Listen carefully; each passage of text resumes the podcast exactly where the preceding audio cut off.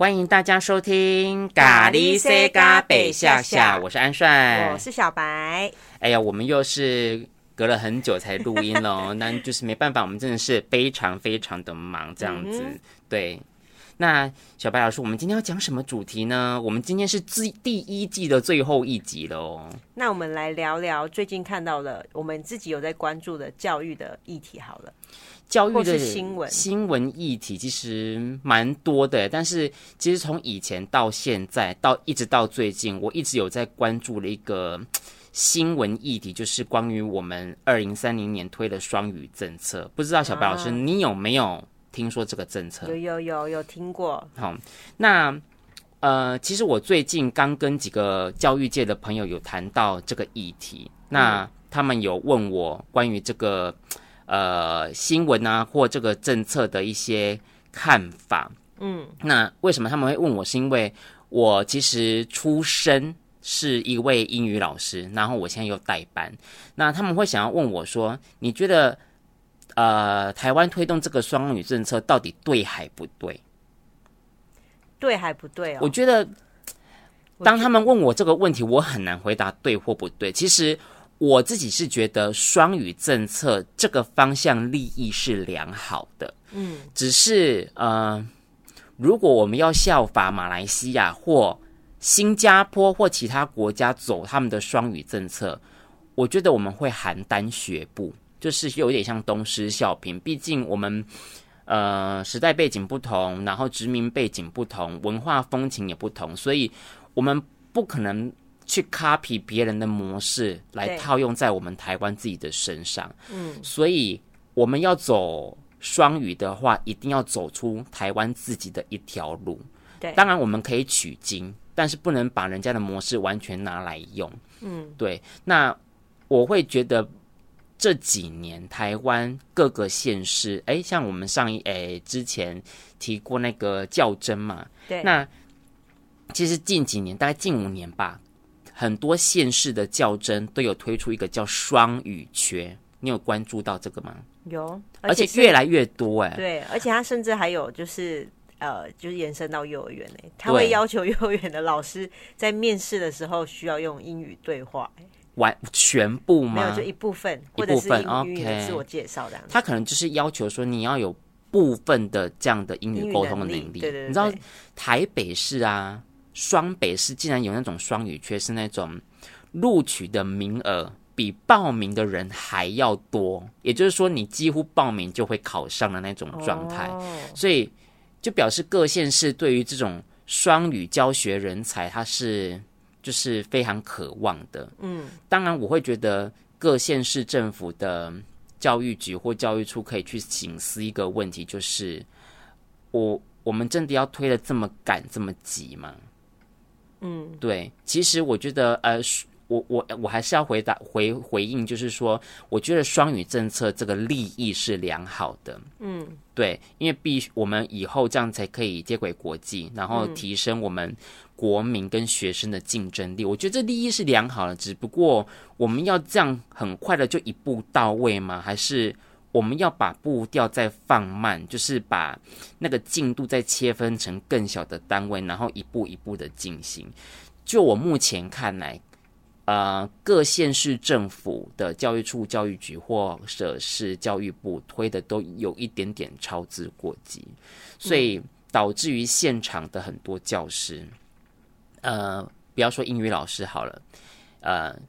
以英语老师或者是一般的普通教师，他们对于双语政策都是抱持着比较不乐观的看法。嗯，对，因为他们在现场看到的执行的情形都是那一种，嗯，我觉得学生根本就是有听没有懂。嗯，对。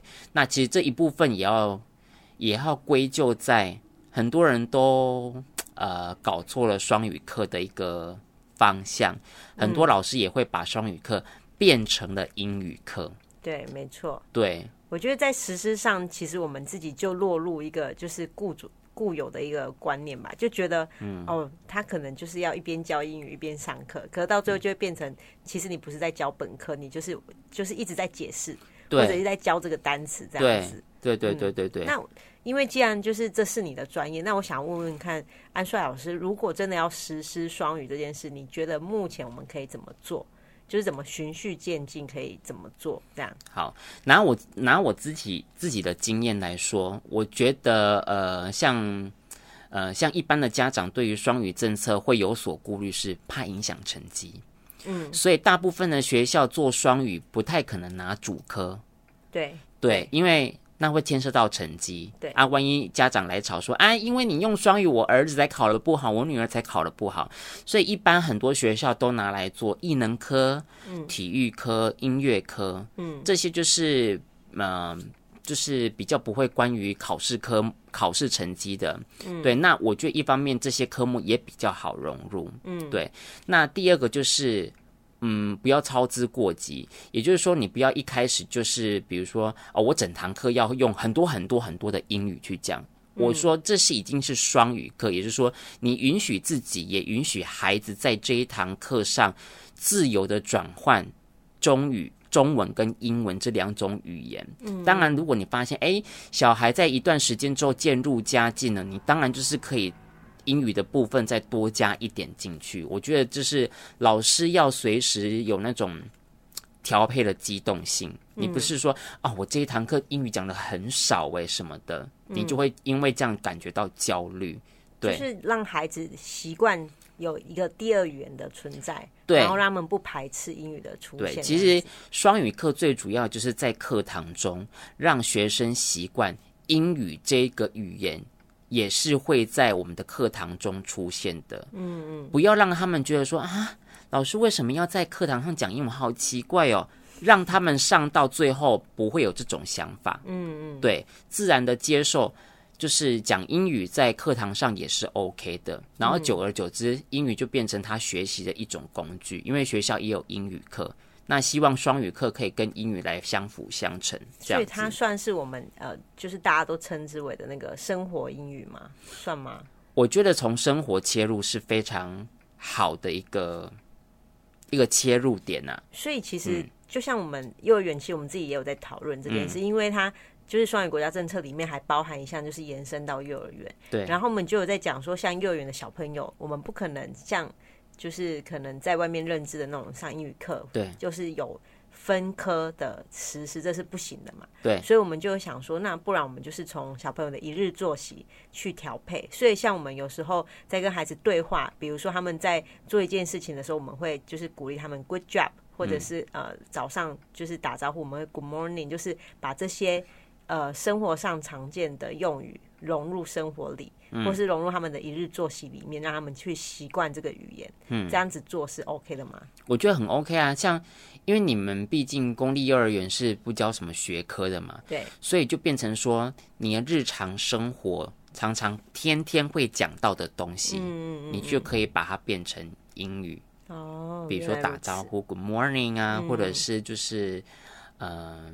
Thank you 啊，Sorry 啊，这些都可以把它变成用英语讲，因为你们也不教学科，所以更没有什么什么啊，什么科融入英语这样子。所以这是不是也是说，像那国小、国小或国中的老师们也可以这样做？就是可以啊，在。不一定说要在课堂上面实施，嗯、是有时候，比如说课间活动，或者是跟孩子之呃日常的相处，也是可以这样子使用。对，很好，就是要这样子。哦，其实我觉得很很多时候，我就会鼓励那种普通教师说，你不要觉得双语课很难，因为一般来说，我们课堂上的一些指导语，嗯，比如说站起来、过来、对、起立，然后坐下。呃，或者是呃，收拾，请收拾，请收拾，课本拿出来。哎，这些指导语几乎每一节课都会讲。你把它变成，把它变成用英语讲的话，其实大概那个比例大概就有三十了吧？对呀。那如果这时候，比如说你在讲述课的方面再加一些进去，大概就有五六十了。其实并没有想象中的这么难。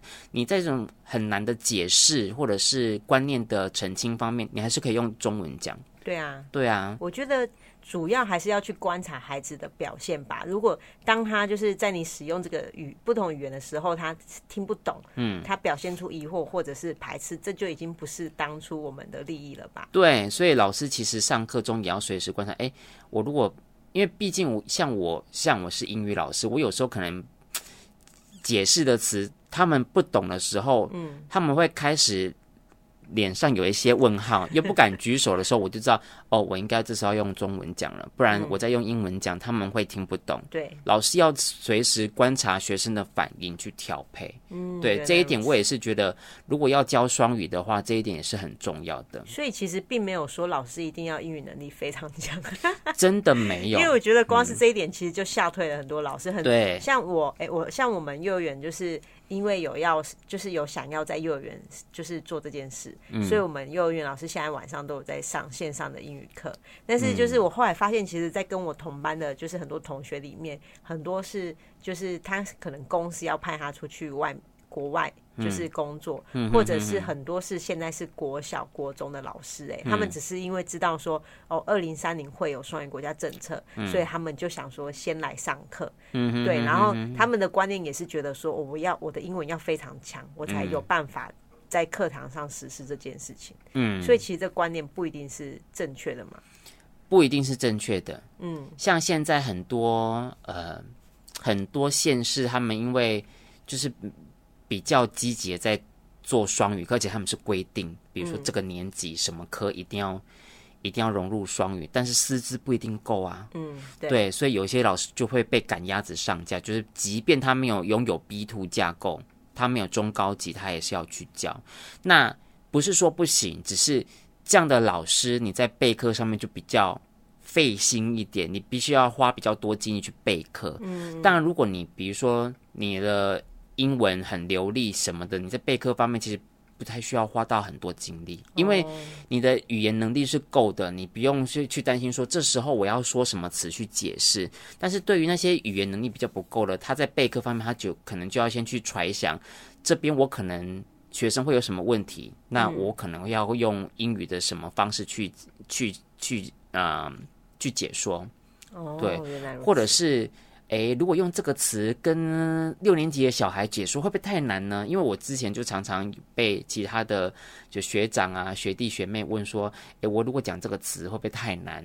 或者是有没有更简单明了的词，但是意思差不多的？其实就是这就是备课上，呃，会比较费心一点，但不能说，但不能说不行。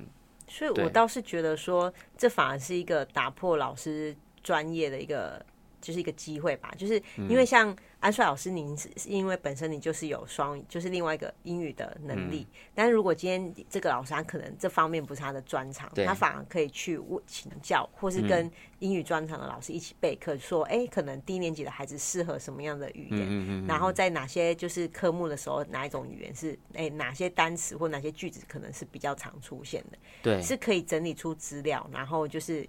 就是运用在这上面，就不用担心说，就是一定要就是要用很艰难的语言这样子。对对对对。哦。再来就是，虽然说，比如说融入，比如说像我之前是融入生活这一科，我也没有一整册全部都上双语，因为对我来说，有些单元我就觉得它并没有那么适合啊。嗯。对，所以我可能一整册有六个单元。多一点，我会上到三个单元到四个单元，但是少一点，也许两三个单元，就是不会每个单元都上双语。我还是会有一些单元是全部用中文上，因为它就是，比如说啊，这个单元就比较无聊，嗯，比较无聊，我觉得用双语双用双语用双语上也会很无聊，那我干脆就用中文就好了。嗯，那有一些，比如说他可以额外学很多，比如说在学呃。关于动物，哎，这这个就我就可以用很多双语了，哦、因为顺便可以介绍动物。嗯，所以比如说动物的叫声，动物长得怎么样，然后还有那个介绍动物进行曲那个音乐，嗯、所以就会觉得啊，那个这个单元比较丰富，我就会用双双语。所以不见得一开始就要全部每个单元用双语，还是渐进式的。对，那那像他呃，就是他的那个。二零三零双语国家政策里面有提到一个全全英语的教学，嗯，这个部分又是怎么回事？是到二零三零年要用全英语，还是二零三零年开始渐进式，期待有一天可以走到全英语这样？我觉得那是一个非常崇高的理想。对，不过我觉得它的全全英语指的是现在国小的英语课，哦，要走到。T E I E 就是英语课要全英语的进行教学哦，它不是指所有的科目的。对，我觉得不是指所有的科目。哦，当然，我觉得英语课要 TEI 全英语教学其实是可以，像我们学校目前就这样子。嗯，对，我知道，我有发现到我们学校。有老师英语课，他几乎是全英语教学啊！我自己之前也试过，嗯，对，然后包含我们外师上课就是全英语啊，因为他不会讲中文，嗯，对，所以其实 TEIE 全英语教学英语课是做得到的，嗯，对，我不，我觉得其他科目不可能用到全英语，像国语你怎么全英语？而且说到这件事，其实我一直在思考，像呃，因为像我们台湾不是会有就是主语。或者是母语、啊、母语教学这件事，是为了保留我们自己的母语嘛？那因为像呃，我有几次去那个原住民的学校，发现他们的主语的拼音就是用英语、嗯、用，其实是罗马拼音呐、啊。对对，只是它是英英语的英语的字形嘛，字母。对，然后我就觉得这样子会不会就是跟以后如果我们需要在课堂上呈现一些英语的东西的时候，会不会混在一起、啊？混在一起。嗯，其实我自己也有想过这个，哎，包含我在学台语的时候，嗯，也台罗拼音也是 也是英语字母啊，对啊，只是调号不同啊。但是必须成，为什么就这就是为什么英语会是一个优势语言？你看到很多文，很多那种我们不会懂的文字拼音，我们都必须借助英语，啊、对，对对对，对吗？对，因为主语并没有自己的文字啊，那就是为什么我要借助。英语这个拼音文字来拼音，台语自己本身其实本来也没有，嗯，我们也是借助罗马拼音，嗯，对，跟借助国语来变成台文的。所以你觉得，如果真的今天我们要实施二零三零双语国家政策，是有办法同时就是又有又有英语国际语言英语，然后又同时可以保有我们自己的母语？我觉得是可以的，是可行的。我觉得是可行的，并且我觉得。呃，本土语这方面，台湾近几年都有人在深耕，而且我们要意识到，就是对了，我们要接轨国际，英文很重要，但是难道这些本土文化就不重要吗？当然也重要，对呀。我们觉得每一个都非常重要，嗯，对，所以就是呃，除除了双语课之外，我们本土语也是要学，所以那个不管是上了几年级，国中、高中，还是会有一节本土语啊，嗯，那他们可以选修。台语，或者是客家语，或者是族语，或者是新住民语这样子。嗯，那那如果像就是针对这个政策的话，我们老师已经大概知道，嗯、像我们刚刚聊天过程，大概知道我们目前可以怎么慢慢的去试试、嗯、去试做。嗯，那针对家长部分呢，会不会就是引起家长的恐慌说，说那我要赶快送我的小朋友去补习班，虽然本来就一直都在补习。对，你是说双语对不对？对对对。其实我觉得，嗯、呃，补双语哦。你如果说补英语，我还情有可原，但是双语现在有得补吗？我觉得补英语会让小朋友未来在双语课上面遭受更少的困境，因为毕竟他就是有语言能力。对，如果你朝这方面去思考的话，其实，哎，你要去补英语，我不反对啦。前提是就是你知道小孩也要开心。我觉得很多时候都是家长家长想要小孩去，但是他没有跟小孩沟通，导致于。小孩去学，他也是事倍功半啊，因为他就是不爽啊。对，而且我觉得还有一种就是他补习班的教教教法、教学方法。嗯、如果就是因为像二零三零国双语国家政策，其实是期待国人可以达到听听说的能力嘛，嗯、而不像以前我们一直在讲求就是文法的背或者是写。嗯，对。然后，但是如果现在补习班还是一直在。就是强调这就是写跟背这件事情的话，嗯、我觉得反而会让我们的孩子对于呃英语这件事是害怕跟不喜欢，对那就那就更没有办法去达到就是我们双语国家政策想要。就是提升国人竞争力的这件事情，嗯，对，因为说跟听其实也很重要，因为有说跟听才会愿意跟别人互动，对，才会有更多的就是交流的机会嘛，嗯嗯嗯，对啊，所以就是我觉得家家长在选择的时候，其实可以稍微思考一下，嗯，甚至其实不一定就是要依靠，如果家里没有这个就是条件的话，我觉得其实也可以换其他的方式让孩子去认识，就是一个。呃，英语或是不同的语言这样子，嗯嗯嗯、像我们幼儿园小朋友，我觉得我们幼儿园小朋友真的是让我们这一届啦，有一个小孩真的是让我们大开眼界，就是因为我们就是小朋友刚进来的时候，我们都会给他们测量，就是他们那个认识颜色的能力嘛，因为就是要看看他是不是有色盲，还是就是有些认知上的问题，嗯，对，然后呢，但是我们就是会比如说看着四个颜色的点点，我们就会说，哎，请你指出蓝色是哪一个，红色是哪一个。但是那孩子就是中班哦，四岁，一脸问号的看着我们。嗯。然后，但是呢，我们后来不知道什么原因之下，还是他自己突然讲了，他就说 blue。然后呢，他说这是 blue。还还有点台湾国语的腔调，杰西 blue，然后呢，我们才知道说，哦，他其实是认得出来的。可是你说蓝色，他不认识哎。嗯。然后我们后来跟家长聊了之后，才发现说，因为现在就是小孩很常接触到手机，他们也很常就是会看到一些影片或是抖音，所以他们常常会在就是广告或是抖音上面。就是去间接去认识这个英文介绍的单字，单字哦、对，所以他是透过他是因为可能从小就是手机喂养，嗯、所以他开始认识这些颜色跟这些英语单单字哦，嗯、对，所以他不一定是去上补习班还是什么的，嗯，只是就是会我们会一则以喜一则以忧啦，因为喜的是哦，你你你、就是、英语会哦，对但是国语却不会，对对对对对对，对我就觉得其实如果家长。把这些东西，就是这些工具用的好的话，其实是可以帮助小孩的。对对，就只是看家长怎么去运用这样。嗯嗯嗯嗯嗯。我觉得也不用家长或者是老师也不用，嗯、呃，太急着说他们在双语课要学会什么英文，因为双语课本来就不是让他们学英文的。嗯嗯。因为双语课的教学目的还是该融入学科的学习目标，比如说我。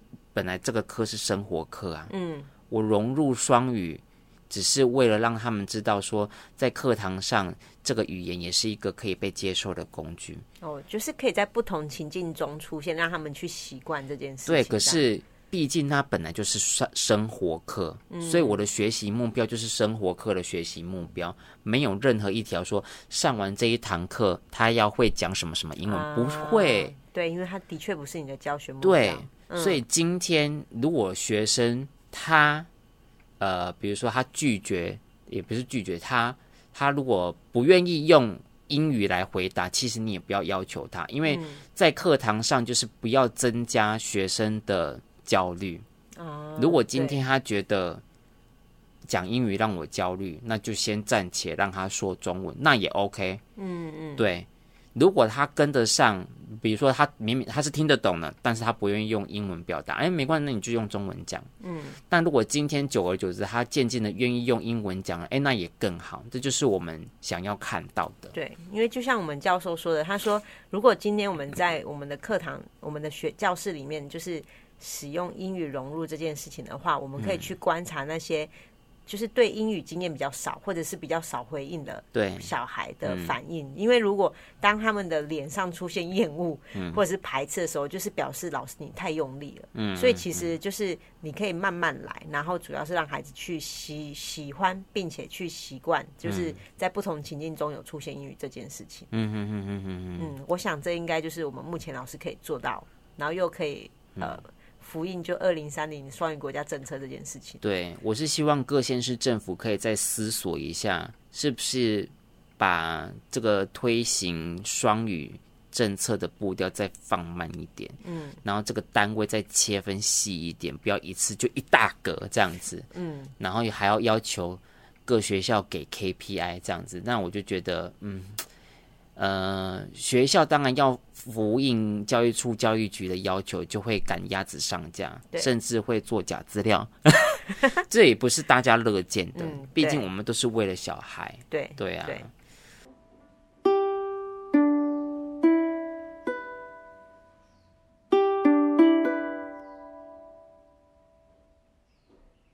那小白老师最近有关注什么新闻事件吗？哦，有啊，我最近。其实他已经有一阵子了，就是我一直在就是呃关注那个南韩教师自杀的事件。我不知道老师安帅老师，你有没有对这件事有没有？我有看呢、欸，但是我没有去探，我没有细去细看说，就是为什么呃前一阵子就是南韩老师南韩的教师他的就是这么多老师自杀。嗯，因为我有去。就是因为其实今哎，从去年到现在就一直陆续有这个南韩老师自杀的事情，嗯，然后我后来就仔细的去看一下，就是前阵子发生的那个二十三岁很年轻的老师自杀事，他好像是因为就是他是他二十三岁嘛，你也知道二十三岁就是很年轻，很年轻啊，对，然后他到了一个就是呃富人区比较多，就是比较多的学校服务。然后就社经地位比较高的，对对对对对，嗯、所以相对可以可以想象，家长可能要求就也会比较多啦。嗯嗯对，然后他去到那边之后，他就是嗯接了一年级的导师。你叹气了吗？对我，我有 我吓一到，我也我现在也是一年级导师。对，然后然后他说学校就给了他很多，就是呃，就是因为他本身导师已经很忙了，嗯、然后又给了他很多业务，嗯，呃，很多就是工作量，然后。压倒他最后的稻草，好像是因为就是他们班有学生之间有争执，然后就是有有一个学生不小心用笔还是什么东西去划伤另外一个学生的额头，然后那个那个被划伤的家长就非常不爽，嗯，对，然后就是好像一直就是希希望老师做一些就是呃就是做一些处理，嗯，我我在想啦，会不会是因为就是他他们就是可能被。呃，可能被划伤的家长会希望，就是，就是，就是，呃，老师或学校，就是、嗯、给一个交代，给一个交代，就是那个学生一定要有有点什么，不然我不会放过你，对对，或是记记点或记过之类的，对。但是那是老师的处理方式，可能当然不会希望，就是就是呃。呃，为学生留下什么污点啊，或什么的，然后反正到最后处理的方式是，就是没有让那个被呃受伤的学生他没有的家长他没有很满意这件事，然后他就在就是老师下班时间呢，也一直狂打电话去，就是有点类似辱骂那个老师，然后导致那个老师后来就是精神压力太大，然后他就受不了，就在学校自杀这样子。然后我就再，我就我就再去看了一下南韩，就是近五年他们就有超过一百名的国小老师，嗯、国小老师哎，嗯、就是自杀哎，所以我就想说，你因为安水老师现在 目前也是国小一年级的老师，我很想知道说，就是嗯，像这样子的状况，你们是怎么去？如果家长真的是太过分，你们都怎么去？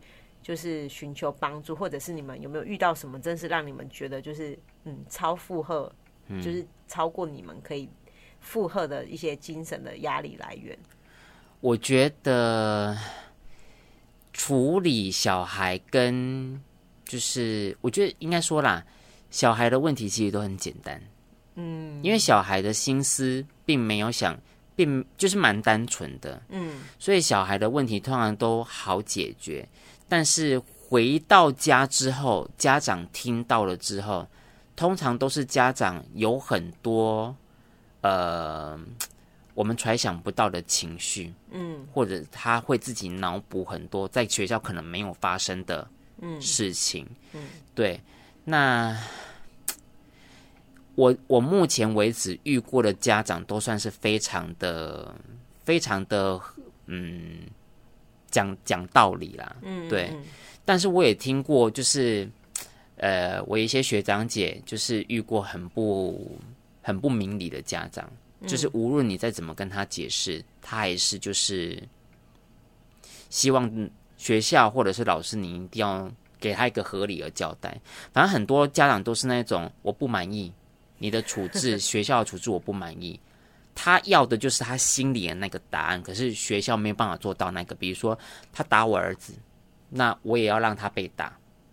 我心里就有这个满意的答案，可是如果今天没有，他就不满意啊。但是我们怎么可能就是你知道，对啊，让他以牙还牙？学校不可能做这样的事情。嗯嗯。那我觉得这就是一个难题，就是我们如何说服那个家长？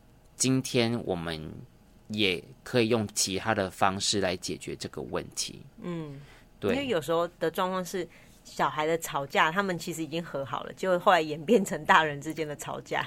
对啊，所以我就觉得有时候。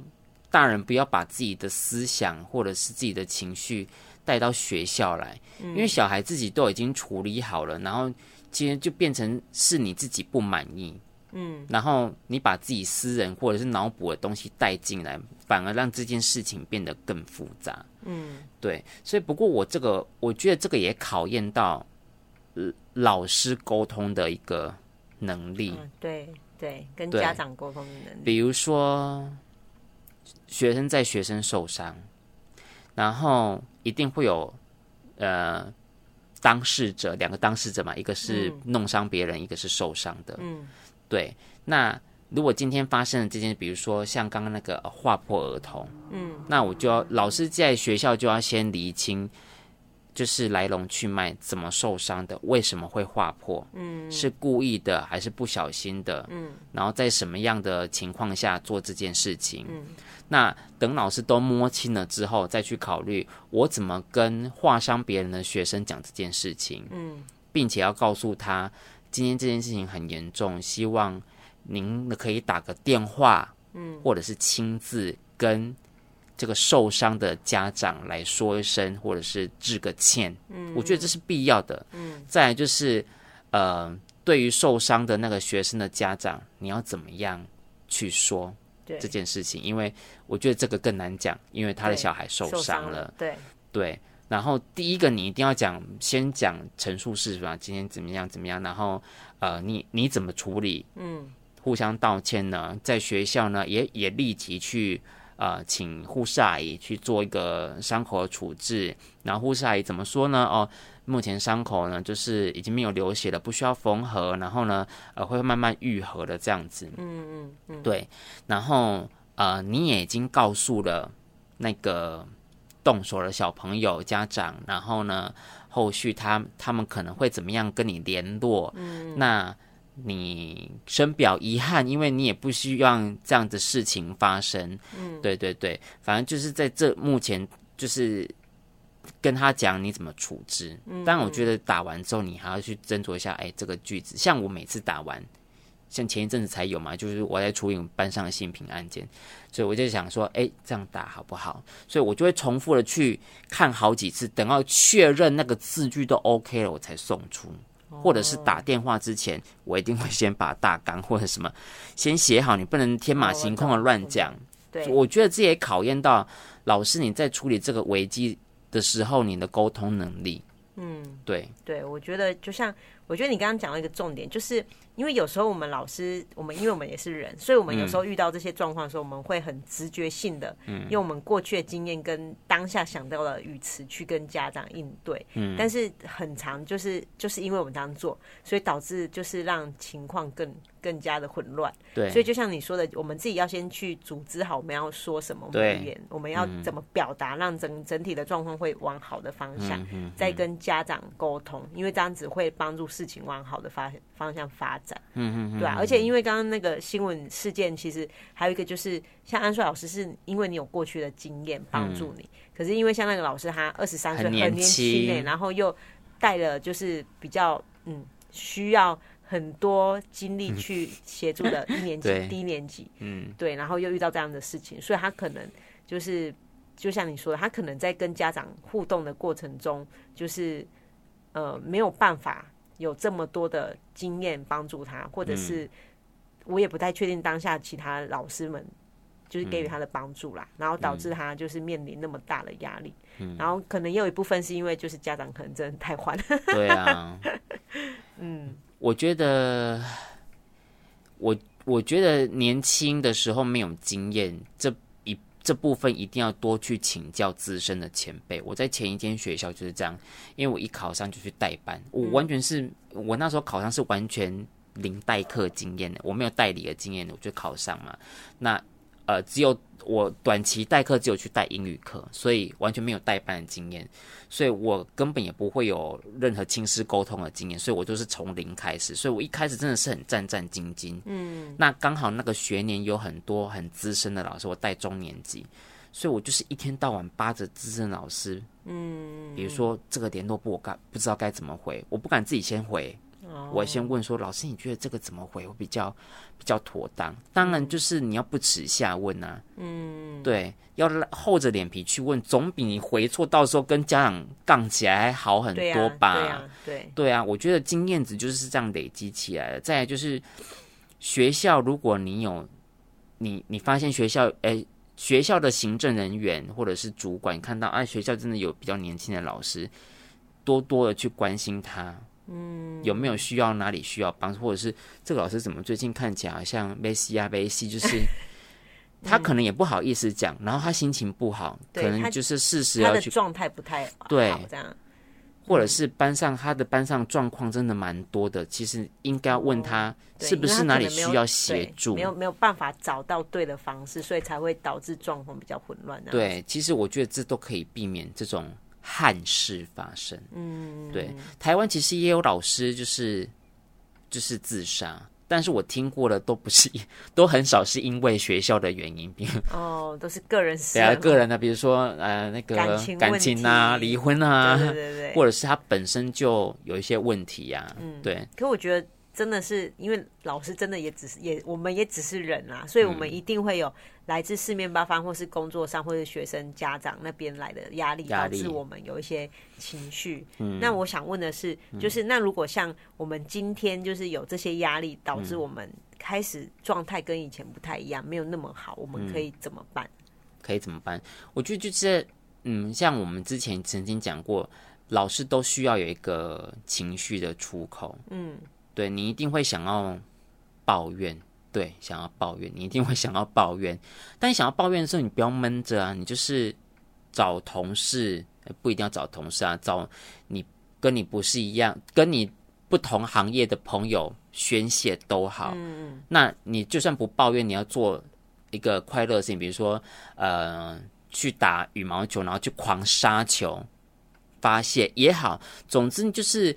对于工作上的这些压力或者是不满，你一定要有一个出口，让这些东西出来。嗯，对。那呃，我知道有很多老师在他就是因为他学，比如说工作的压力真的很大，因为有时候像导师，他也不可能纯粹只有代班，像像我们偏向这种小校，每个老师都会兼兼一些行政，对对对，对。像我自己就负责图书跟阅读嘛，嗯、对。那呃，压力很大的时候，其实有时候呃，又加上比如说你自己可能家里也有事，有感情的困扰，干嘛的，心理压力很大，你可能会觉得你分身乏术。我觉得，呃，现今大家的文明病就是焦虑跟忧郁。嗯，那我知道，像我以前在台北的时候，很多老师其实都会去看身心科。哦，对。那我后来发现这是一个常态，也不要觉得、嗯、啊，他去看身心科，那他是不是就是心里有病什么？嗯、我发现去老师去看身心科真的超级多哎、欸。对，因为老师真的压力很大嘛，而且 真的压力大到会失眠、睡不好。嗯，啊，因为你失眠睡不好，要会去看的是去看身心科啊，嗯、他才会开那个安眠药或者是让你放松的。对对对，嗯、所以我觉得如果你真的意识到，比如说。我已经有情绪的出口了，可是我还是蛮不开心的哎，嗯，我还是很有压力耶。那我觉得就去看身心科有有何不可？不要觉得说我去看那个身心科我很丢脸或者什么，哪里丢脸？现在现在看身心科的人非常多，好吗？我觉得真正勇敢的是你发现的问题，而且你愿意去找方法面对它。对，对，所以这个方法就是也就像你说的，他可能是去运动啊，或者去找人宣泄，嗯、或者是就是。呃，去看医生，它也是其中一个方法。它、嗯、并不是说就是、嗯、对，就像你说，它不是一个标签，它就只是你寻找解呃帮助自己的一个方式而已。对啊，你感冒也会看医生啊，啊那为什么你不会觉得丢脸？对啊，嗯，就是去寻求一个协助，因为总比你一直心里这边不舒服来得好吧？对，嗯、或者是你这边一直压力很大，然后晚上睡不好，半夜就是做噩梦惊醒，这样有比较好吗？有这样也是影响你自己的生活品，而且心理会影响生理。对，而且也会间接的去影响到你的教学跟你面对学生的一个态度，而且会影响周遭的人，其实都会、啊、这都会连带的影响，所以。就是真的，如果已经严严重的影响你生活，你也意识到了，你有这个病识感了，其实去看身心科就是有何不可？不要觉得它让你丢脸，这不是一个标签。嗯，对，你要想看看，你感冒会去看医生，你肚子痛会去看肠胃科，那为什么不看身心科？嗯，对，我觉得很多人都会觉得，都会觉得有一个先入为主的观念，我去看那个表示我我心里有病。那又怎么样？心里有病就去看医生啊。对，对啊，嗯，对我觉得这个这个态度很好，就是你用很正当的方式、嗯、正常的方式去看他。嗯哼，对对对，好啦，那我还是希望啦，嗯、就是虽然我们身为老师，我们很很辛苦，要面对压力很多，对，对，然后你看呢、啊，像就是实时变更的那个教育政策，二零三零双语政策，我们也不知道有一天又会突然冒出什么新的政策，真的。然后我们又要面对就是嗯，有时候可能蛮不讲理的家长，嗯、或者是状况很多的学生，我们真的是，嗯、然后再加上我们自己又有自己本身的生活，嗯，我们的压力真的是来源非常多，但是我还是希望老师们可以。就是先学会爱自己啦，对，对你有快乐的老师，才有快乐的学生嘛。对，对啊，真的是嗯很重要，真的。所以不要想不开啦，要开心。想不开之前，先想想，就是爱你的人会因为这样子难过。对啊，对，真的，多爱惜自己的生命，要多爱自己，要先照顾好自己。真的，对啊，对。而且你看，我们那么努力的，就是让自己。成为老师，让自己的生活品质变好。嗯，我们做这一切都是为了让自己更好啊，让对自己更好啦。嗯，对，所以我觉得真的是要嗯，好好的爱自己，对自己好一点。没错，呼吁大家就是要珍惜生命哦。嗯，好，那如果就是大家还有什么就是关于。